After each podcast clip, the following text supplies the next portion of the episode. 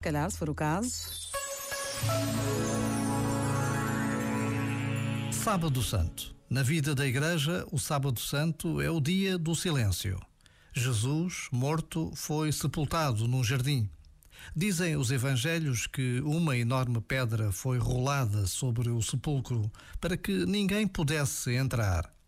Conseguimos imaginar a tristeza de todos aqueles homens e mulheres que durante anos tinham andado com Jesus e que de repente o viram ser morto e sepultado.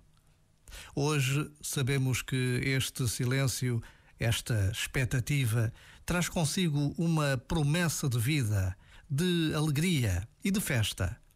O silêncio de sábado anuncia a grande noite da vigília pascal a celebração da ressurreição de Jesus.